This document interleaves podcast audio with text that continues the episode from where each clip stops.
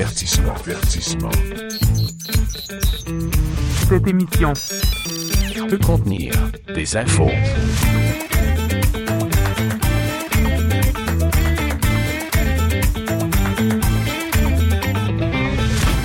Nous allons commencer cette émission de Peut contenir des infos en adressant une toute petite salutation Vas-y donc, mon cher. à une auditrice. Je trouve que le monde est gêné. Ça a-tu du bon sens? Ça nous écrit pas ou à peu près de côté Ben, électronique de ouais, temps en temps. Puis, je veux pas dire que les gars, c'est des branleux, là. Je veux pas dire que, mais jusqu'à ce jour, ce sont beaucoup. Il y a, il y a un, un monsieur qui nous avait Oui. écrit de Toronto. Oui, oui, oui, oui, oui, oui. Elle a apporté une précision sur quelque chose. là. Exact, sur Zeller, je pense. Si je me trompe pas. C'était-tu Sellers ou c'était... Non, euh, John Lennon. Oui, ah oui, c'est vrai, c'est le fait que c'est le deuxième. Parce qu'il y en a Oui. un au début qui nous avait écrit par rapport à. Zellers. Il disait qu'on a parlé de Zellers. Puis. Ouais, Fait que, ouais. alors, c'est comme. Il y a, ah, non, pas si Ok, pire. Alors, ben- tu corriges. Fait que oui, on n'est pas branleux. Non, non, c'est correct. Mais là, c'est une femme. Ah, C'est là où je voulais en arriver. Puis, je- comme je voulais aller de A à B, puis je passé par Z. Tu comprends ça? Alors, Sylvie Lavoie, oui. qui est une auditrice de Choc FM à Toronto, dans la ville reine, Bonjour. salutations. Et aux, gens de, et aux gens de partout à travers Ben le oui, Canada. Qui nous s'en dire. écoute euh, d'un océan à l'autre, à l'autre, à l'autre et à l'autre et à l'autre. Hmm, commence à en mettre un peu tout le tour. Il y a quelque chose en dessous, il me semble que c'est pas océanique trop trop. là, Non? Mais, mais Ah. pas que des fois, ils ont l'air de s'enfoncer. Ben, autre- ouais, ça, c'est une autre histoire. c'est une autre histoire. une autre affaire. Euh, je vais pas chialer cette semaine. Non? Non, Ah, ça me tente pas de OK, parce que chialer. La semaine passée, tu as chiolé contre les idlous mobiles? Oui, mais là, ça, non, là, ça me, ça me tente pas cette semaine. J'ai- goût de garder le sourire.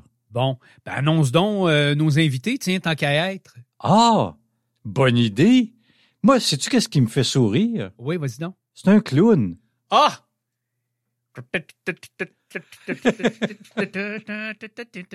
Non, OK, c'est beau. Puis je mettais le geste à la parole en même temps. Gars, il était là, puis il dansait comme un clown. Et un certain co-animateur de l'émission n'est pas nécessairement un clown dans sa vie, mais peut l'être pendant l'émission. Je parle de toi, là. Ah, tu parles de moi, là? Oui, je parle de ça. toi. Je pensais que tu parlais de Krusty le clown. les enfants! Ah, toi, t'écoutes ça, hein? Ben, écoute Euh, hein, les, Simpsons, ouais, ben, t'écoutes ça, les Simpsons. Hein? créerais, absolument. Ouais. Euh, J'ai comme arrêté un bout, là. Ouais. Puis, ouais, j'ai eu de la misère à recommencer. là, OK, mais, en tout cas. tu manques des bonnes affaires, des fois. Ben, euh, on va se parler de clown, oui, Oui. effectivement, euh, cette semaine dans l'émission avec Melissa Holland, OK? qui est cofondatrice de la fondation Docteur Clown. Oh! Là, on va dans un autre.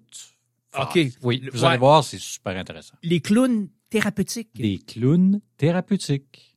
Ah, surveillez ça. Ça, ça va être différent, là. À- au retour de la pause du quart d'heure. Oui, effectivement, et à la demi, euh, on aura l'occasion de recevoir euh, l'auteur, Alexandra Diaz, Oui. qui va venir nous parler de son livre qu'elle vient de lancer, L'amour est dans l'air, Fryer.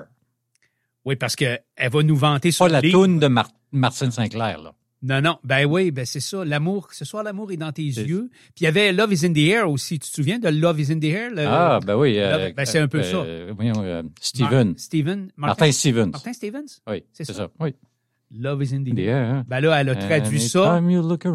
C'est l'amour est dans, l'air, Fryer.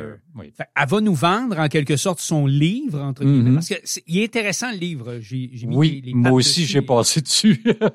Et elle va peut-être aussi essayer de nous vendre des air fryers ou enfin nous vanter. les- les, les vertus de, Voilà.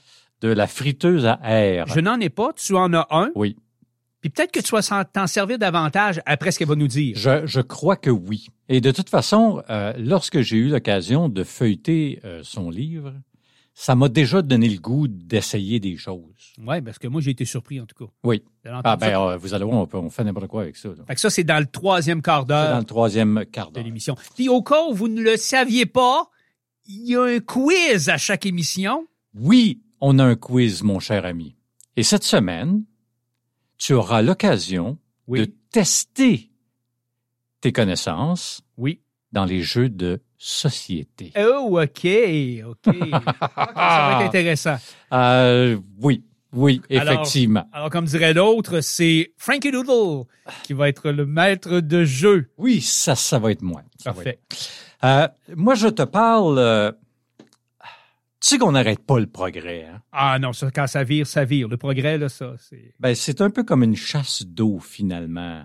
Ça vire, ça vire, ça vire, ça vire. Alors, je vais te parler d'une toilette activée par commande vocale qui est maintenant disponible sur le marché. Tu piques ma curiosité. La cuvette du futur, mon cher, Pour vrai? à la fine pointe des technologies les plus récentes, a été lancée par le manufacturier américain Kohler. Cette superbe toilette, dotée d'une intelligence artificielle, bien sûr, Ouais.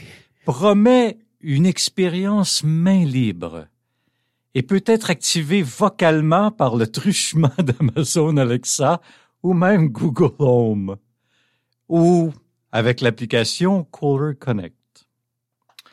Plusieurs fonctions dignes d'une série de science-fiction sont disponibles sur cette superbe toilette, mon cher ami, dont notamment le séchage à air chaud de l'arrière-train, Bien sûr. et un mode auto-nettoyage au rayon ultraviolet. Ah ben. La toilette fait aussi office de bidet. Ben oui, bien sûr. Ben, Ben, parce non, mais tu sais, tant qu'à faire. Ben, il y a le séchage. Ça fait que je me demandais Ben oui. s'il bien avoir un bidet là-dedans. Il y a effectivement un bidet. OK. L'appareil de haute technologie propose, en plus des modes de nettoyage corporel avant et arrière, dont on peut contrôler la température et la pression du jet. Oh! Ça, c'est Ah, intéressant. Ben là, mais ça, Ben, c'est intéressant. En tout cas, c'est relatif. Mettons que je vais pas... OK, non, c'est correct. Continue. oui, non. Euh, c'est pour ça que je peux aller plus loin. T'as-tu remarqué? Ben, j'ai arrêté. J'y allais, mais à un moment donné, Mais tu non. ouvres la porte, Ben oui, je le sais. comme... Ah non, je vais Non, pas je, rentrer là. je- je- je vais en former Conforme. finalement. Euh, les personnes semi-endormies qui vont au petit coin pendant la nuit Bien sûr. vont être enchantées de savoir que ils seront accueillis à un éclairage au DEL, Tamisé. oui, Ah, que tu peux choisir la couleur, bien sûr, Euh, tout comme une fonction de fermeture silencieuse. Tu sais, Ok. quand tu fermes le, Oui, le- ben, le couvercle, ça. ça... Pow! Non, nous autres, on c'est ça, on a une, un banc là, qui ferme tranquillement. Fait que, Ok, bon, au pire, la ça. nuit, ça, ouais. La toilette bionique est également dotée d'un détecteur de mouvement, d'un désodorisant automatique et, à ta minute, d'un siège chauffant Caroline, qui est ergonomiquement moulé pour épouser les formes de votre postérieur. Ah, ouais, hein? Vraiment. Juste la... Ju- Juste un petit hic dans toute cette y a une affaire où ça accroche. Oui, Je te vois venir. elle coûte Oui. en dollars états-uniens En us. 1289 piastres. Ben, Ah non, mais ouais, Ouais, mais- non, mais c'est c'est cher. mais- 1200 américains, là, 1300 piastres américains. Ouais, mais il y a de la technologie là-dedans, là. Oui, Tu sais, c'est quasiment une expérience, là, d'aller aux toilettes, là. oui, je veux bien croire, Simon, mais... Jusque-là, vous faisiez non, mais des- t'en as-tu besoin de ça? Non, comme dirait. Pierre-Yves McSween, en as-tu vraiment besoin? Non. Mais, Mais, mais ça, ça doit être une expérience quand même assez Ben, extraordinaire d'aller t'asseoir là-dessus, là. C'est une affaire pour que les ados, ils collent pendant une demi-heure ben oui, c'est ça, c'est- Ça fait que c'est correct. Je viens de répondre à moi-même. C'est pas une bonne idée. Je m'enthousiasmais, Oui, mais non. mais finalement, je C'est fais ma balloune un petit peu. Oui, Je rentrerai pas ça dans la maison. parce non. J'ai déjà de la, déjà de la misère à Hey, faire faire sortir. c'est ça. Imagine si le siège est chauffant. Euh, je veux vous parler, euh, moi, d'un un iceberg ou iceberg, comme on dit. Iceberg, qu'on dit en Is- français? Iceberg. Un iceberg qui risque de créer peut-être de gros problèmes environnementaux. Oh, Ce iceberg oui. s'appelle A23A. A23A. Ouais. OK. C'est le plus grand iceberg actuellement à travers le monde et il s'est mis à dériver l'an dernier en Antarctique. Oh, ça, c'est pas une bonne idée. Ouais. Non, c'est pas une bonne idée. Mais tu sais, il n'y a pas de cerveau. Fait que lui, il décide. Ah. OK, il a C'est pas ça. décidé de... Ah, non. OK. C'est que, écoute ça, là, il est phénoménal. A23A mesure pas moins de 4000 km carrés. C'est à peine moins que la moitié de la superficie de l'île du Cap-Breton, Aïe aïe. qui fait 10 311 km carrés. Donc, bref, tu coupes le Cap-Breton en deux, là. Uh-huh, puis c'est ça qui dérive. C'est A23A qui se promène actuellement. Il pèse environ 1000 milliards de tonnes Hmm. et son épaisseur atteint 400 mètres à certains endroits. Presque un demi-kilomètre. Wow. C'est comme de la grosse bébite qui se promène. là Mais, hein. Et il s'est détaché de la côte antarctique en 1986, mais. Il est resté bloqué dans les hauts-fonds pendant une trentaine d'années. C'est souvent ce qui arrive avec ces affaires-là, c'est qu'il il se détache, comme on dit, Ben, c'est ça, à un moment donné, il pogne le fond, là. t'as entendu puis t'as vu, là? Oui, oui, oui. Oui, j'ai bien vu, oui. il reste stallé là pendant 30 ans et Ah. ou à peu près. OK. Puis euh, il a commencé à dériver et à se diriger vers le nord de l'océan austral, qu'on appelait jadis l'océan antarctique. Antarctique, oui. Puis euh, ben, les vents et les courants marins l'ont poussé tranquillement pas vite. Puis en théorie, il devrait suivre une route qu'empruntent régulièrement d'autres blocs géants de glace, comme ses petits frères et ses petites sœurs. Là. OK. Ben, il va, il va rejoindre la famille. C'est ça. Mais euh, ce- alors ce couloir-là, on l'appelle le couloir des icebergs. Mais le problème, c'est que là, on se demande s'il n'aura pas une certaine influence sur l'environnement où il va passer, parce que, écoute, à grosseur que ça Ben a. oui. D'abord, il pourrait perturber les voies maritimes, premièrement, dépendamment oui. où ce qui se ramasse. Euh, il pourrait entraver l'accès à la nourriture de certaines espèces d'animaux qu'on dit apparemment menacés. On Mhm. pense à des manchots, des phoques et Oui. tout ça. Il pourrait libérer aussi certains nutriments dans l'eau et métamorphoser dans une certaine mesure des écosystèmes où il va passer. Parce que là, ben oui. il va amener des affaires qui étaient en Antarctique, puis il va amener ça ailleurs. Donc, ça pourrait un peu bouleverser. Et il pourrait aussi, tout simplement, puis c'est là les questions qu'on se pose, il pourrait aussi se briser en morceaux, En morceaux, sous l'effet des vagues et de la chaleur et finir par fondre complètement dans des eaux qui s'avèrent plus chaudes qu'en Antarctique. Mais d'ici là, là, on vit, on est un peu dans l'expectative. On le surveille. On, euh, il y, a- il y demande a une expédition qui s'est présentée là dernièrement pour essayer de faire du, du, du footage, excusez Oui. l'expression, mais des, euh, prendre des images sur caméra Mhm. et tout ça, puis voir qu'est-ce qui va se passer avec ça. Mais, mais pour l'heure, alors toutes les possibilités sont dans l'air et les scientifiques continuent de traquer ce plus grand iceberg actuellement qui existe au monde. C'est le A23A, puis il est parti. Il Ah, parce qu'il il pourrait refroidir aussi les eaux, là. Il pourrait, il y a- en tout cas, Ah, il pourrait- actuellement, il pourrait a... changer un paquet d'affaires. Il y a beaucoup de là. choses qui sont dans le champ des possibles pour ce plus grand iceberg qui, Hmm. euh, qui est parti à la dérive comme ça depuis l'année passée, ça a l'air. C'est bien beau, là, euh, partir comme ça, ça sur le pouce, là, mais. à un Partir sur moment le donné, pouce, mais à un moment donné, il faut pas que tu faut pas que tu fasses des collisions avec d'autres personnes. Ben voilà, Voilà, exactement. exactement. Vous avez tout compris, mon cher. On va marquer un temps d'arrêt pour la première fois dans l'émission. Oui, et on, après ça, on va se parler de clown.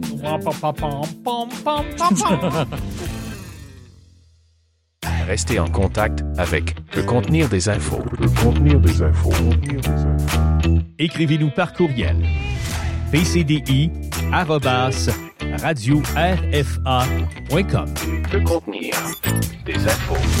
Quand on songe à la guérison d'un patient qui est hospitalisé ou encore à son mieux-être de Mhm. Oui. façon générale, on pense systématiquement à quoi? À de la médication, hein, des Oui. pilules par exemple, Ben oui. des traitements médicaux, euh, des exercices à la rigueur comme la physiothérapie et d'autres choses du genre. Mais euh, tu sais, Simon, aider au confort d'une personne qui est malade et euh, à sa guérison, ça passe aussi beaucoup par son état d'esprit. Ben oui, Puis notamment par le rire, mais aussi la bonne humeur. absolument. On dit que rire, hein, ça aide, ça réconforte, ça aide à traverser Ça nous aide, c'est ça, ça nous aide à guérir. Alors, c'est la raison pour laquelle aujourd'hui, on a voulu en savoir davantage sur ce que sont les clowns thérapeutiques. Alors, on a la cofondatrice d'une organisation qui se dédie justement à faire rire les patients, à leur apporter du réconfort. Elle est elle-même clown thérapeutique. C'est Madame Melissa Holland de, de la Fondation Dr Clown et elle est avec nous au téléphone au bout du fil. Bonjour, Madame Holland.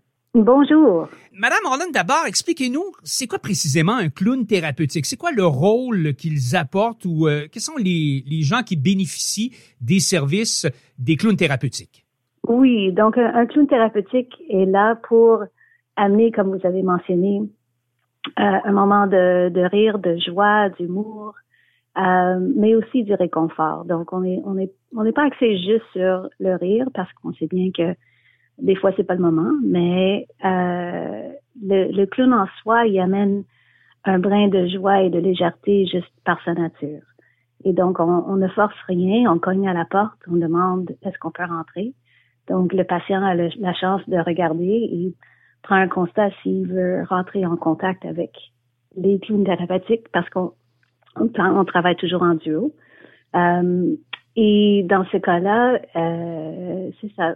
Souvent, il y a euh, une improvisation qui va qui va commencer légèrement euh, avec la situation, avec le contexte, avec les choses qui sont dans la chambre, euh, pour vraiment trouver une façon de, de bénéficier le patient qui est devant nous. Donc, de découvrir c'est quoi ses intérêts, c'est quoi son sens d'humour, euh, et comment est-ce que lui peut avoir euh, un contrôle sur nous parce qu'à l'hôpital, ils sont dans une situation où est-ce qu'ils ont ils ont pas de pas de recours, ils ont sous les soins des, des gens autour d'eux, donc ils n'ont pas beaucoup de choix souvent dans leur plan de soins. Alors de, pouvoir avoir un, un contrôle sur les clowns, de pouvoir dire oui ou non si on rentre, et aussi d'avoir euh, le contrôle dans le jeu, ça peut aller très loin à leur rebâtir une sens de, de créativité et de, de, résilience face à leur situation. On a l'impression que les clowns ne sont destinés qu'aux enfants, mais je me trompe ou il y a d'autres clientèles qui peuvent recevoir la visite des clowns thérapeutiques? Mais tout le monde a besoin de rire, tout le monde a besoin de, de l'humour, tout, tout, le monde a un état d'esprit.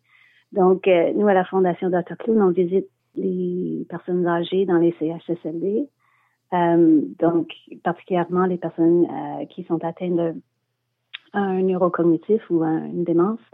Euh, mais on, on, visite tout le monde qui, qui veut avoir accès euh, à un clown, à des clowns. Je pense que quand on passe euh, notre façon d'être aussi, nos costumes, on est habillé dans les euh, les costumes de les années 50, donc avec des belles robes, une crinoline, des petits talons. Euh, souvent, les, les personnes âgées sont comme Ah, c'est quoi ça? Oui, moi aussi, je portais ça. Donc, ça, ça les ramène déjà dans une, un sentiment de réminiscence et de légèreté quand ils étaient dans la, dans la vingtaine. Puis, ils partaient de la maison, il y avait leur premier job, leur premier euh, amour, premier mariage, premier enfant. Alors, de se rappeler de ce temps-là, de chanter des chansons de ce temps-là euh, et de passer un bon moment ensemble. Comment vous êtes reçu par, par les patients? ben, c'est ça. Euh, à la Fondation, on est là depuis 20 ans. Donc, euh, on travaille dans une soixantaine de CHCD et d'hôpitaux pédiatriques. Euh, donc, à force d'être là, on est devenu un peu plus connu. Euh, mais je dirais c'est toujours la nouveauté aussi pour certaines personnes. Donc, pour certains, on développe des relations.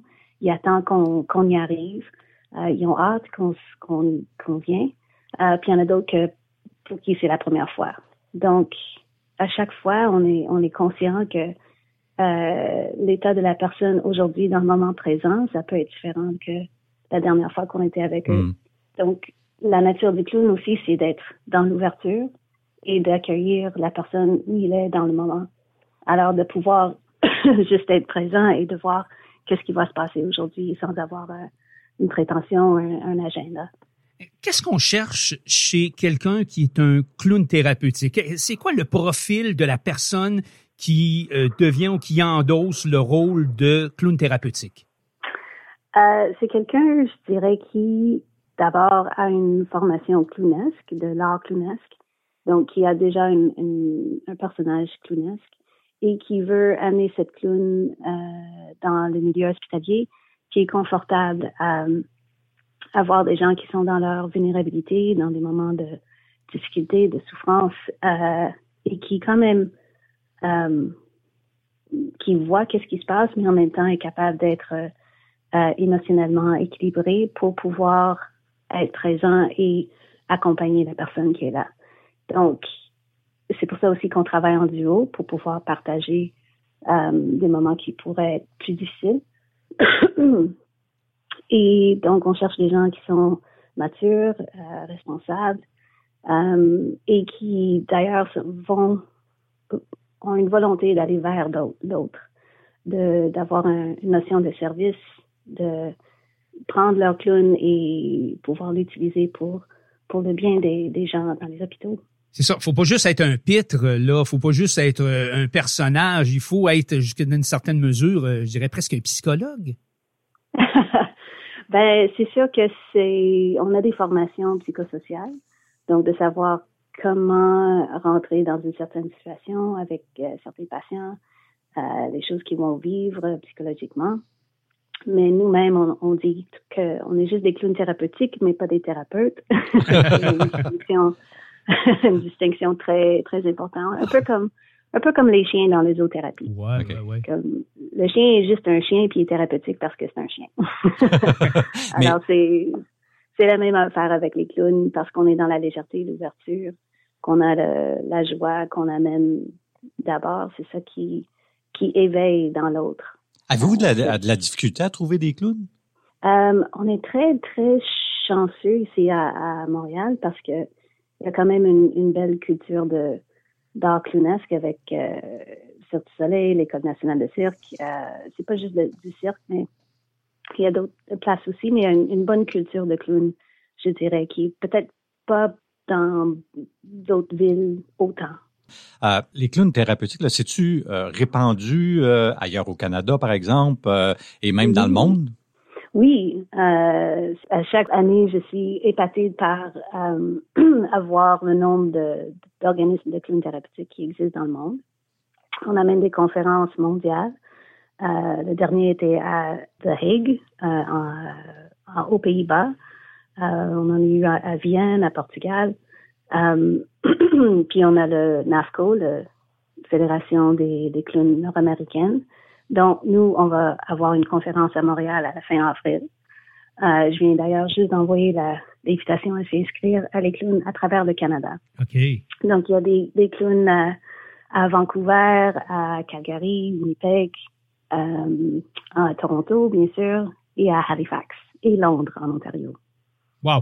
Vous, là, vous êtes la cofondatrice de cette fondation qui est à Montréal, mais qui fait partie euh, d'autres organisations, soit au Canada ou encore à l'international. Donc, la fondation Dr. Clown, dont vous êtes la cofondatrice, on l'a dit, elle est à Montréal. Qu'est-ce qui vous a motivé là, à créer cette fondation-là? D'où est venue, disons, l'inspiration?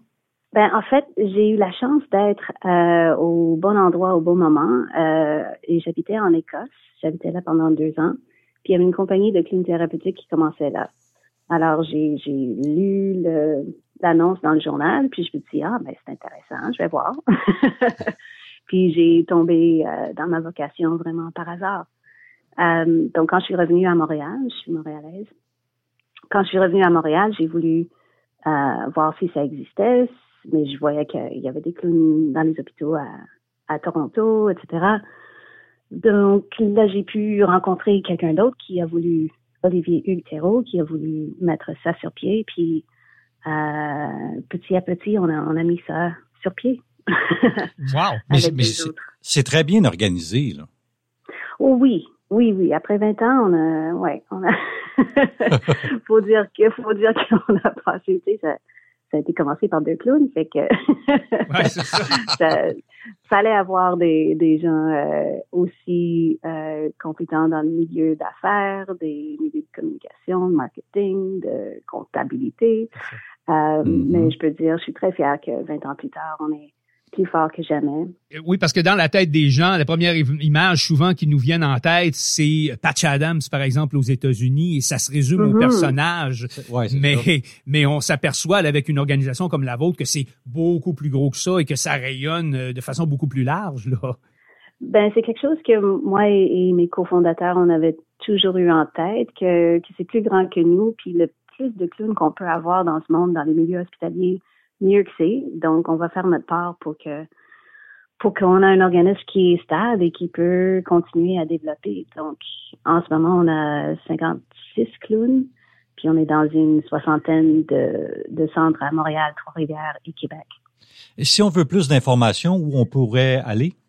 Euh, ben, sur notre site web, euh, fondationdoctorclown.ca. Il y a aussi euh, les clowns thérapeutiques du Canada, euh, Canadian Therapeutic Clowns, ça mm-hmm. s'appelle. euh, puis aussi NAFCO, C'est vraiment intéressant, franchement. Là, euh, j'espère que les gens qui nous écoutent euh, ont appris quelque chose. Je savais que ça existait. Euh, je, j'avais déjà entendu parler des mm-hmm. clowns thérapeutiques. J'avais déjà, comme l'image en tête, on va dire de, comme je le disais, ben oui, du de, film, là. de Patch Adams, ben effectivement. Mais c'est, c'est vraiment intéressant de savoir que c'est quelque chose qui est quand même beaucoup plus répandu qu'un seul personnage euh, qu'on ben a vu au cinéma et que c'est si bien organisé que ça. Euh, elle est, on le disait elle-même, clown thérapeutique. Mm-hmm. Alors, elle prêche par l'exemple dans une certaine mesure. Elle est la cofondatrice d'une organisation qui s'appelle la Fondation Dr Clown. Madame Melissa Holland, merci d'avoir été avec nous en entrevue. Merci beaucoup, Simon. Merci, François. Avertissement, avertissement. Cette émission peut contenir des infos. Celle qu'on reçoit aujourd'hui à l'émission peut contenir des infos. Euh, on l'a connu entre autres comme journaliste culturel à la télé pendant de quand même nombreuses années, mais ce serait assez réducteur euh, que de parler que de ça parce qu'elle a tellement d'autres chapeaux. Je veux dire, oui, ça a été le gros de sa carrière, mais elle est quand même auteure, animatrice et c'est aussi une femme d'affaires aguerrie, faut le dire. Et elle a lancé récemment un livre de recettes qui s'intitule, et j'adore le titre, L'amour est dans l'air Fryer. OK. Chez les Éditions de l'Homme, qui renferme 75 recettes croustifondantes à la Diaz. À la Diaz, là, je pense que vous nous voyez venir. Euh, elle s'appelle Alexandra Diaz. Elle est avec nous pour nous parler justement de ce livre de recettes et un petit peu aussi de l'amour qu'elle semble nourrir pour cet appareil de cuisine dont on entend tellement parler, le fameux air fryer. On l'a au téléphone avec nous. Alexandra Diaz, bonjour. Salut les garçons. Un amour fou. Ah, oui. ah oui, hein? Ah oui, c'est vrai. Hein? Vous, vous parlez de votre première date, entre autres, et ça, ça m'a fait bien rire. Quand votre air fryer est entré euh, dans la cuisine, vous le décrivez dans le livre comme carrément le George Clooney de la cuisine, rien de moins. Hein? On n'est pas devant un poule, on s'entend. Qu'est-ce qui permet justement à ce air fryer de mériter le titre du George Clooney de la cuisine? Ah ben bien sûr son design, mais bien sûr sa facilité, à, à, ce qu'on poursuive une relation simple, son efficacité, le fait que la cuisson n'est jamais décevante, il tient ses promesses, je suis paresseuse, il se lave très bien, il est propre de sa personne. Mais je me suis beaucoup amusée à, à rigoler parce que c'est faire un manuel d'instruction, c'est pas mon genre. Euh, je me serais, euh, j'aurais trouvé ça plate, plate, plate. Puis c'est quand même à peu près n'importe qui qui peut devenir un expert de fryer. Il y a deux, trois petites choses à savoir. Euh, à maîtriser comme dans n'importe quoi, mais c'est tellement simple. Puis c'est sûr que ce n'est pas l'expérience de cuisiner comme un grand chef avec ses poêlons, puis mijoter, puis faire quatre cinq opérations en même temps. Tout se fait en une étape euh, dans le tiroir, mais le résultat nous fait sentir comme un chef. C'est pour ça que je me suis amusée à, raconter une histoire d'amour entre lui et moi, parce qu'au début, je pensais que c'était rien qu'une bébelle. Ah oui, hein? Fait que finalement, c'est l'homme parfait. finalement, c'est euh, ben là l'homme. J'ose jamais employer le mot homme dans mes chapitres, mais je parle de lui, de lui, de lui, parce que ce que je trouvais en fait, c'est que j'ai vraiment eu du fun à cuisiner avec ça. Je trouve qu'il y a quelque chose, de, tu sais, tu passes sur un bouton là, puis c'est tout, puis tu peux à peu près tout mettre. Tu peux faire tes œufs brouillés le matin, tes œufs miroirs. Je fais des fruits grillés, je les mets à côté de ma burrata ou encore euh, des poires, des pommes grillées que je mets dans ma salade je peux faire des gâteaux, des biscuits. Tu sais, je trouve que c'est le fun d'avoir euh, un objet de la modernité dans lequel tu fais juste appuyer sur un bouton. Il existe plein, plein, plein de modèles, là, mais moi, moi, j'ai trouvé celui qui me convenait. Là, si vous êtes paresseuse comme moi, vous n'aimez pas ça laver euh, une grille en métal ou une fenêtre de air fryer. Moi, c'est comme genre, on passe un linge dans le fond du tiroir anti-allergique. Merci, bonsoir, c'est réglé. Puis, j'ai fait, bien sûr, standardiser mes recettes par un chef professionnel parce que moi, je cuisine d'instinct, mais la vérité, c'est que là, je fais toutes mes recettes, mais je respecte pas tant les quantités parce que, tu sais, si vous me dites une demi-livre de, de choux de Bruxelles, puis j'en ai plus, là, j'en ai plus. Puis moi, je mets tout à 400. C'est juste le temps de cuisson. Tout à 400 air fryer, fonction air fryer. Il y a déshydraté, grillé, cuire. Non, non, non, non, non. air fryer à 400. Pas long, très long, ça marche pareil. Mais bien sûr que dans le livre, mon, mon chef, il me dit, ben là, Alex, tu devrais ceci. Mais lui était tellement sceptique qu'il a vraiment respecté les codes professionnels d'un chef, ce qui me permet, moi, de publier très librement en me dédouanant de, de, de faire n'importe quoi, mais la vraie histoire, c'est tellement facile. Justement, qu'est-ce qu'on retrouve comme recette dans votre livre? Euh, tout ce que je ne retrouvais pas dans les autres livres de recettes parce que c'est brun souvent. Euh, y a, bien sûr, des ailes de poulet, c'est pas battable. Bien sûr, des frites. D'ailleurs, le truc, il faut vraiment les assécher. Il hein. faut pas qu'elles soient euh, pleines d'eau ou qu'elles sortent du congélateur avec un peu de frima. Il faut bien les assécher parce que c'est là où la vaporisation d'huile va bien les, les enrober puis faire les meilleures frites du monde. Mais moi, je mange pas comme ça tous les jours. Tu sais, j'ai pas ça. Mm. Euh, moi, je mange vert, donc je voulais mettre une tomate avec euh, une feuille de prosciutto puis un peu de mozzarella frais. Euh, je vous parlais des fruits tantôt, des légumes. Moi, je, ça manquait de couleur, je trouvais dans la proposition des air J'en ai commandé, tu sais, comme à peu près tout ce qui existe ici chez nous. J'en ai commandé de l'étranger. Puis je me disais, ben, mettons que j'étais méditerranéenne, puis que j'avais grandi au bord de la Méditerranée. est-ce qu'il existe un livre comme ça, tu sais? vraiment coloré? Puis l'autre chose que je trouvais qui était agréable, c'est qu'on mange peut-être jamais assez de protéines. Là. les nutritionnistes nous disent souvent, ça nous permet de nous sustenter. Mais j'ai commencé par ça. Euh, du tofu égrené, émietté, effiloché, des pois chiches, du poisson, un steak. là, les amateurs de barbecue sont comme calmos, Alex. oui. Ouais. Ça marche. Ça marche ah vraiment bien. Hein? Puis je l'ai fait avec un expert du barbecue qui me regardait en me disant Mon Dieu, quel sacrilège. Puis pour vrai, c'est pas la même expérience que, que, le barbecue. Là, on s'entend le mercredi soir d'hiver, faire une belle pièce de viande, un beau filet mignon qui est tout doré, qui, qui, qui, qui est coûteux, qui est cuit à point. C'est merveilleux. Euh, là, mais là, je vous écoute, Alexandra Diaz. Il y a des choses surprenantes. Moi, j'ai passé à travers le livre, bon, rapidement, là, mais je veux dire, euh, tu sais, il y a des affaires que tu t'imagines pas euh, faire avec un air fryer. On entend tout le temps parler, comme vous disiez, des ailes de poulet, les frites, les affaires comme celle-là, mais il y a des, on peut faire des œufs, entre autres choses. J'ai vu des nachos, c'est comme, wow! ah, oui, oui. Non, mais ça, c'est super. Moi, je me lève le matin, première chose que je fais, je prends mes électrolytes parce que je bois des électrolytes dans un verre. Comme ça, j'ai ma quantité de, de sels minéraux pour euh, la journée. Le café, ça viendra plus tard. Deuxième étape, je casse mes œufs dans le fond du panier, donc j'enlève la grille. Ils tombent dans la partie anti-adhésive, des œufs miroirs. Je peux mettre une petite salsa du commerce ou mes salsas parce que moi j'aime les faire, n'importe quel.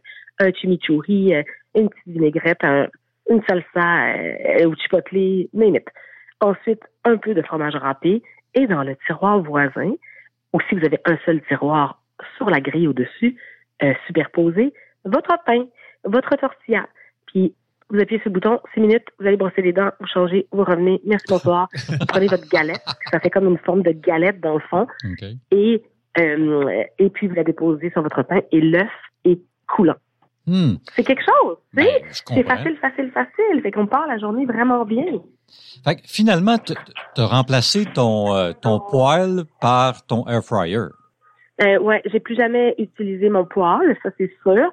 Et l'autre chose, c'est que moi j'ai une minuscule cuisine, pas celle de mon studio de travail, euh, celle de la maison, elle est minuscule. J'habite sur le plateau de Mont-Royal, c'est un lavabo, deux bouts de comptoir, et j'ai retiré mon grille-pain parce que tous mes pains, je les fais dedans, soit cuire ou griller.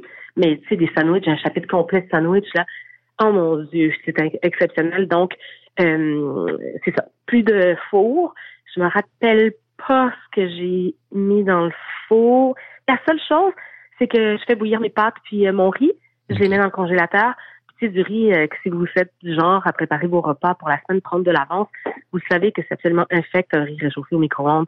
Puis que souvent, on va le faire à l'italienne, on va le rebrasser ou à l'asiatique, un riz frit dans le poêlon parce que c'est absolument impossible qu'on réchauffe ça dans le micro-ondes. C'est mouche, mouche, mouche. Mais ça marche dans l'air fryer. Donc, moi, j'ai maintenant des, des petits, euh, des petites portions, soit pour moi, si je suis toute seule à la maison le midi en télétravail, pour la famille, euh, pour tout dans l'air fryer, de pâtes, de riz, de quinoa, de faro, de orzo, de tout ce que vous voulez.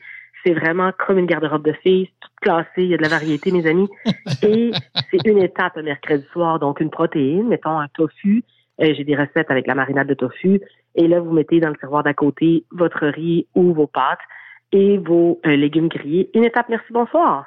Fait que c'est la seule chose, bouillir mes trucs. Bien sûr, vous pourriez utiliser du riz pré-cuit du commerce, mais ça coûte cher, tu sais. Donc, euh, une grosse poche euh, de riz brun aussi. Tu sais, c'est facile à ce moment-là de, de passer ça aux enfants parce que tout ce qui est blanc est tellement bon. Mais je varie, tu sais. C'est vraiment 80% du temps, je fais de mon mieux, puis 20 ben, c'est des frites puis des ailes. Quelle est ta recette préférée dans ton livre, puis pourquoi? Euh, je pense que celle des empanadas.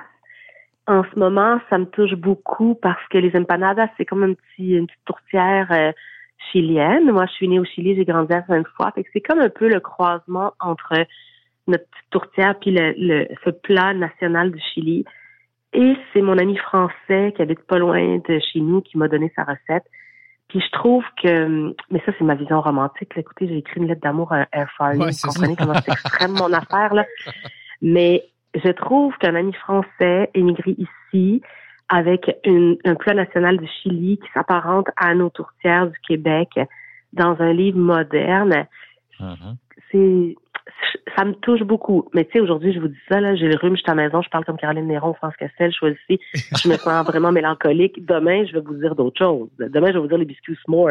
Mais tantôt, je regardais la recette d'empanada, puis je me disais, je pense que ma mère euh, qui nous a quittés serait bien fière de moi, puis elle a dit, toi, t'as compris, parce que ma mère, elle disait toujours, hay que ponerle colorete à la vida. Il faut mettre de la couleur dans la vie. Il faut, faut se mettre ça le fun. Parce que, anyways, les obstacles, ils arrivent. Alors, c'est un livre où je voulais mettre de la couleur. Je me disais, bon, c'est que c'est ça mon choix d'aujourd'hui. Et Alexandra, si on conclut euh, cette entrevue, euh, enfiler le chapeau de vendeuse, comme on dit, euh, pourquoi les gens devraient se procurer ce livre-là, L'amour est dans l'air fryer, et, comment ça va, disons, révolutionner quasiment leur vie? Euh, en fait, il y a beaucoup d'inspiration pour manger coloré. C'est un grand défi.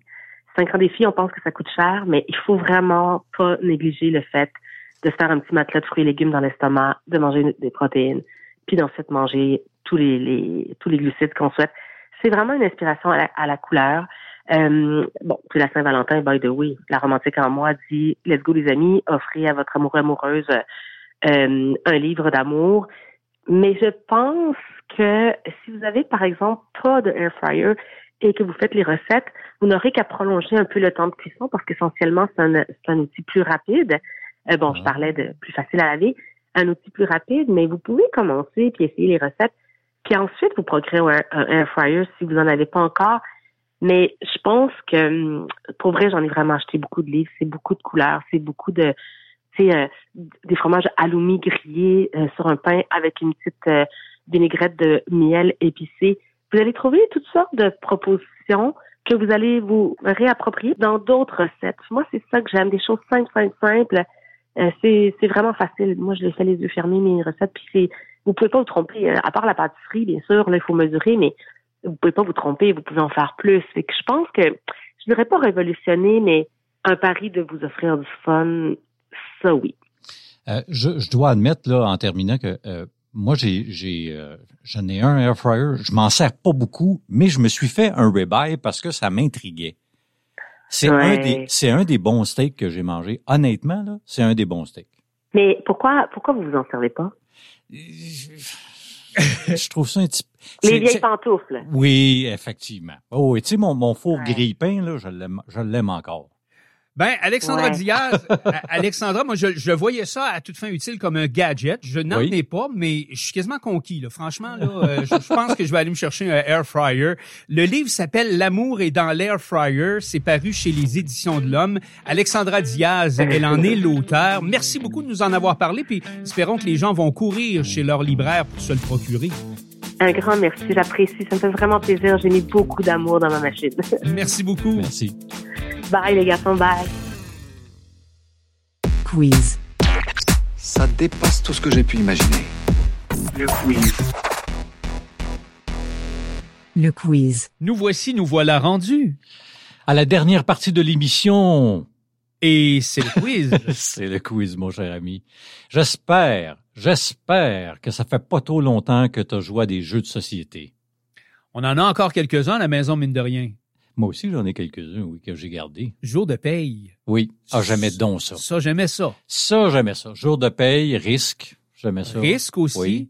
Euh, the, Game of Life, le, jeu du destin, là, ou le jeu de la vie, euh. avec l'espèce, il y, a une espèce de roulette qu'on tourne. Oui, oui, oui. Puis tu te promènes, là, puis tu, euh, à un moment donné, tu ramasses, euh, tu fais une famille, puis des enfants, puis tout ça. Mm-hmm. Trouble, j'aimais ça aussi. Euh... Je sais pas ce que vous avez à la maison, mais en tout cas, j'en ai déjà, je suis quand même bien équipé là, pour, j'espère, répondre au quiz.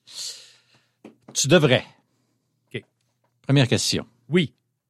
Au Scrabble, Ouais. combien de lettres dispose un joueur en début de partie? Je vais donner des choix de réponse. Je suis gentil, là. Ah oui, ah, parce que ça Ah fait cette longtemps semaine, que je j'ai suis pas gentil. joué au Scrabble. là. 6, 7, 8 ou 9. C'est 7, me semble? C'est ça. C'est ça. C'est 7. Combien de cases se trouvent sur un plateau d'échecs? Oh Oui, effectivement. Oh boy! OK, tu as le choix entre 48, 64, 72 ou 81. Euh, Je pense pas que ça soit le chiffre impair, par exemple. Ça doit être 72. C'est 64. T'étais Ah. t'étais pas tellement loin, t'en avais juste OK. 8 de plus. Ouais. Fait que t'étais proche. J'étais proche, mais en même temps. T'étais pas c'est- mal C'est loin. pas comme si tu m'avais donné 125, là. Non, comme- c'est ça, mais t'étais quand même loin. Ouais. Dans un jeu de cartes traditionnel, Ouais. quand on joue au 31 ou au 8, là, Ouais. au euh, poisson, là, Go Fish, là, quel est le prénom du roi de trèfle? Quoi? Il y a un Je l'aimais tellement, celle-là. Charles, César, David ou Alexandre? Tu me niaises-tu? Ils ont- des noms de vrai? Ça a l'air qu'ils ont des noms. Je ne savais pas, mais là, Ah, ouais. je l'ai appris. Première fois que j'entends parler de ça. Mais je vais dire euh, le roi Alexandre. Effectivement. Ah oui, hein? Alexandre. Ah, j'ai vraiment pris un guess là, parce que j'étais pas. euh, Moi aussi, j'avais pris ce guess-là. Je ne sais pas pourquoi j'ai pensé, ah non, ça y va bien, mettons, Alexandre. Quelle lettre est la plus représentée sur les pions de Scrabble? Le A, le L, le E ou le I? Je dirais que c'est le A. C'est le E. Le E? C'est le E. OK. Dans le jeu risque, combien y a-t-il de territoires sur les six continents? 18, 22, 30 ou 42? Je dirais 30. T'étais pas loin. Ouais. Ouais, 42. 42. Oui. OK. Ça aussi. Ben, il me semble que j'ai joué il n'y a pas tellement longtemps sur mon téléphone. Ouais. Je l'avais installé. Puis, euh, mais j'ai pas compté partout. ben là, on regarde pas ça. c'est ça. C'est pas des affaires qu'on on, on va retenir nécessairement comme le nombre de cases sur un jeu d'échecs, mais je sais que les, les gens qui jouent, qui jouent beaucoup aux échecs le savent. là, mais- à me rappeler de ma date de fête. là, Oui, ben, c'est ma femme le matin qui me dit C'est ta Ah, fête mais- aujourd'hui? Ah, ouais. Ah, Ah, mais ça, ça a juste à voir avec ton âge. Ah, c'est probablement pas la même affaire. Ouais, c'est ça. Quel jeu de société utilise des cartes spéciales sur le thème de la course automobile? Ah, oui, ça, je le sais. Je crois savoir. Le Uno, le Milborn, Menteur ou Time's Up? Ah, c'est Émile Borne. C'est Milborn. Ben oui. Bravo! Dans un Trivial Pursuit traditionnel, jeu inventé au Canada en passant, Oui, c'est vrai, hein? C'est vrai. Tu nous avais parlé de ça, me semble, non? Oui. Ouais. quelle thématique est représentée en bleu? J'y ai joué, mais je m'en souvenais pas. Divertissement, histoire, art et littérature ou géographie? C'est-tu quoi, géographie, je pense? Me semble que ça va bien du bleu avec géographie. C'est en plein C'est ça. ça, hein? C'est en plein la Alors, Encore là, j'ai pris un géographie. guess, mais j'ai, j'ai dit, oui. ouais. Ah non, c'est bon. Ouais. Franchement, là, tu, tu m'épates. Ben non, mais tu sais, des fois, tu fais des déductions comme ça. Je me suis dit, ben, planète, peut-être. Ouais, je, vais, je vais y aller pour ça. OK, bleu. Au jeu de dames, Mhm. que devient un pion qui atteint, qui atteint la dernière rangée adverse? Il est perdu.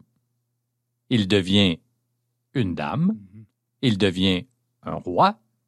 Il annule la partie.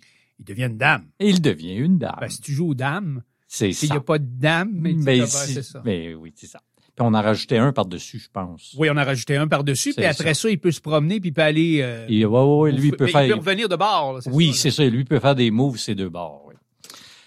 Au jeu des mille bornes, puisque tu connais ça, quel animal apparaît sur une carte de distance de 200 km? Celle-là, je la savais parce que j'ai joué l'été dernier. Une cigogne, un flamant rose, une hirondelle ou un guépard? Je pense que c'est l'hirondelle. C'est une hirondelle, oui. OK, ouais. Ben, j'avais l'image en tête. Je me suis fermé les yeux quelques secondes. Je vais comme, me semble que c'est une hirondelle. C'est effectivement. Pour conclure, quelle arme n'existe pas au jeu Clou? Ah oui, oui, oui, les enquêtes, oui. Oui, ça c'était le fun aussi. Ben oui, euh, pardon. Le poignard, la matraque ou le tuyau de plomb, la corde ou le pic à glace. Ah, le pic à glace, je pense. Ah, C'est, ça? je sais pas. Oui, c'est le pic à glace. C'est- le pic à glace. Ben, c'est parce que c'est ton affaire de matraque puis de tuyau. Me semble Le que tuyau de plomb, oui. Ouais. Ben, ça, ça existe, ça. oui, ça Ouais. existe. Mais c'est le pic à glace. C'est le pic à glace. Mais, mais euh, quelques secondes, parce que là, j'ai j'ai fait, OK, la corde, me semble, ça existe. Euh, le, ton fameux tuyau de plomb, là, ta matraque. Puis l'autre, c'était quoi tu aussi. aussi? Euh, la corde. La corde. OK, Mais il y en avait un autre au début, tu disais? Euh, Corde et... Euh, le poignard. le poignard. Ouais, oui, ça, je c'est savais. ça. Mais le pic à glace. Le là, pic ça, à c'est glace, c'est, c'est effectivement, Ouais, ça, ouais, existe- ça ouais. existait pas. Ça existait pas, mais euh, bravo mon cher parce que Mais il y en a euh, c'est, pas c'est pas évident là. C'était pas évident comme quiz. Sais-tu qu'est-ce que je craignais? Quoi? C'est que tu me demandes des années où ça a été inventé. Oh, oh, oh, oh. Là, j'aurais Ah, ça, ça, bien non. mal barré de Ouais, répondre. moi aussi. Parce qu'il y a plusieurs jeux Ouf. qui existent encore aujourd'hui, dont on a l'impression qu'ils auraient peut-être été inventés, on va dire, dans les années 70 ou quelque chose dans le genre, Ah, hein. et puis qui ont été inventés bien Ben avant, avant ça, ça. Ah. bien avant ça. Dans certains cas, il y a même des jeux de société qui existent encore aujourd'hui, puis que ça date des années, euh, on va dire, 1800 Oui. ou des affaires comme ça. Là. Oui. Mais Monopoly, ça fait un méchant C'est très vieux. bout que ça existe. J'ai bien de la misère à dire l'année, là, parce que, comme je te dis, euh, tu m'aurais posé des questions là-dessus, tu m'aurais perdu dans la brume, là, mais Comme une fois par été, je lance un défi à mon frère au crib. J'ai encore ma planche de crib, euh, oui. sais-tu quoi? Quoi? Moi, quand je vois dans la famille, mon Ouais. père, puis j'ai des oncles, ça joue au crime, Oui, je sais. puis j'ai déjà essayé, puis j'ai jamais compris comment Ah non? ça marche. Non, c'est quelque chose qui me, ça me rentre pas dans la tête. Le là. 15-2, 15-4, 15-6, Non, non? ok, tu ah, dis non? ça. Là, je les entends 15, 2, 15, 4. Puis là, je suis comme, hein? Mais quoi, c'est évident. Regarde, c'est là, là, là. Ah non, ça, ça, non, ça ne rentre pas dans Ah, la tête. c'est vrai, J'ai toujours bien aimé ça jouer. Ah oui, crib. Oui, euh, j'aimais ça jouer avec mon père, mais mon père était un petit peu trop... euh, était trop rough, quoi. Il était trop bon pour moi. bon. oui. Donc, ça, arrive que tu frappes un mur. à un Ben, c'est ça. Ben, euh, puis, de toute façon, hein, c'est ton père, fait que faut que tu le laisses gagner. Ben, c'est ça. Tu sais, à un moment donné, hein, l'âge, ça, ça a préséance sur euh, la beauté et la jeunesse. Oui. Fait que c'est à mon tour de parler, là? Ouais, ben, si ça te tente. OK. Euh, Google travaille à intégrer l'intelligence artificielle dans Gmail pour Android. Tu sais qu'Android, je pense que ça doit être 84% des téléphones cellulaires qui sont sous Android. Ou dans- Euh, je dans- pense que c'est ça, oui. C'est Euh, pas, c'est pas loin, ouais, c'est pas loin de ça. Ouais, ben, vous l'attendiez, l'intelligence artificielle dans Gmail? Ou peut-être pas, non? Non. plus, là, Non, vraiment pas. Mais euh, selon, Mais dis-moi. Selon des sites Internet, dont le, le, le site 01net, euh, qui est spécialisé en technologie, en informatique, puis j'ai, moi, je recoupe toujours, tu sais, je me promène un peu, puis là, je Oui. fouille, puis je recoupe un peu les informations, puis ça a l'air que Google travaille apparemment sur une nouvelle fonctionnalité pour Gmail sur Android qui permettrait aux utilisateurs de rédiger des courriels en utilisant leur voix et l'intelligence artificielle. Mais OK. pas comme des pièces jointes sonores, là, tu sais, genre, hey, rapporte-moi du beurre, et ouais. rapporte-moi du lait. C'est... Non, non, c'est pas ça, là. C'est- ça, ça va écrire pour toi. Exact. Ben, attends un peu. C'est Oh. même pas de la dictée encore. C'est vraiment, vraiment, c'est vraiment demander à l'intelligence artificielle, voudrais-tu, s'il te plaît, me rédiger un courriel d'excuses à quelqu'un avec lequel j'ai rompu en lui disant que j'ai eu tort et que j'aimerais qu'on recommence à se fréquenter? Genre. Hein? Ouais. Jusque-là. Ouais. Ouais, ouais, ouais, ouais, c'est ça. C'est que vous allez donner, c'est un petit peu too much, hein? Ah, un peu, oui. Alors, on, on- on va permettre donc de cette façon-là aux utilisateurs de donner des instructions à l'intelligence artificielle pour carrément qu'elle rédige le courriel pour eux. Pour utiliser la fonctionnalité, les utilisateurs vont appuyer sur un, un bouton de commande vocale intégré à Gmail. On va donner les instructions et on va cl- cliquer sur un bouton créer pour envoyer le courriel. On vous écoutera pas nécessairement tout le temps là, mais on, quand au moment où vous allez vouloir rédiger le courriel, vous cliquez. Puis là, c'est pas de la dictée. Ah, ma très chère euh, oui. Monique, euh, nous avions donc du plaisir euh, sur le bord de la plage à cette époque. Et tu sais, c'est pas ça là. Puis lui, il écrit. Non, non. T'es en... Non, non, mais c'est pas ça, là. Ton message était pas bien bon. T'es pas bien ben bon. Non. Ben, c'est pour ça que l'intelligence Mais, artificielle voilà. pourrait le faire. C'est actuellement en développement et c'est très, très, très, très Ah, sérieux, oui. mais c'est pas encore disponible pour les utilisateurs. Euh, la date de la sortie exacte, c'est même pas connu encore, mais la fonctionnalité qui est en cours de développement montre apparemment des signes très prometteurs et, ceci dit, la fonction de Google Aide-moi à écrire, qu'on appelle en anglais Help Me Write, est déjà utilisée par des usagers qui sont inscrits au programme Google Workspace Lab, Mhm. qui est une plateforme d'essai des nouvelles fonctionnalités et des applications du bureautique de Google. Et déjà, même si elle n'est pas lancée grand public, ça existe encore. Les gens, les gens l'attestent. Ça existe déjà. Alors, euh, elle sera intégrée à l'application Gmail elle-même et l'utilisateur va demander littéralement à l'intelligence artificielle, comme je l'ai dit tantôt, de, Mhm. euh, par exemple, rédiger un courriel de félicitations. Félicite mon fils pour euh, son beau résultat à l'école et je veux que tu montres beaucoup d'enthousiasme et que tu lui dises à la fin que je veux lui donner un cadeau, mettons. Puis Ouais. là, mon tu sais, c'est ça. Alors, elle va travailler pour toi. Et, euh, et cette technologie euh, risque, par contre, de vous attirer évidemment certains ennuis si vous l'utilisez dans les transports en commun et d'autres lieux publics, dans la Ah, mesure ben où oui. si vous commencez à donner un petit peu trop d'informations et que vous commencez à parler un petit peu trop, excusez l'expression anglaise, mais trop loud, Oui. ça pourrait arriver qu'à un moment donné, quelqu'un dise Hey, Oui. es-tu capable d'écrire toi-même tes courriels au lieu de Uh-huh. les crier, tu sais? Hey, ça devient. OK. C'est correct. Tu sais, la technologie avance, tout ça. Bon. Euh, que tu puisses dire à Gmail, euh, écris-moi mon courriel, je vais te dicter un courriel. Mhm. Ça, c'est correct. je Au trouve. bureau, va Oui, ça, je trouve ça correct.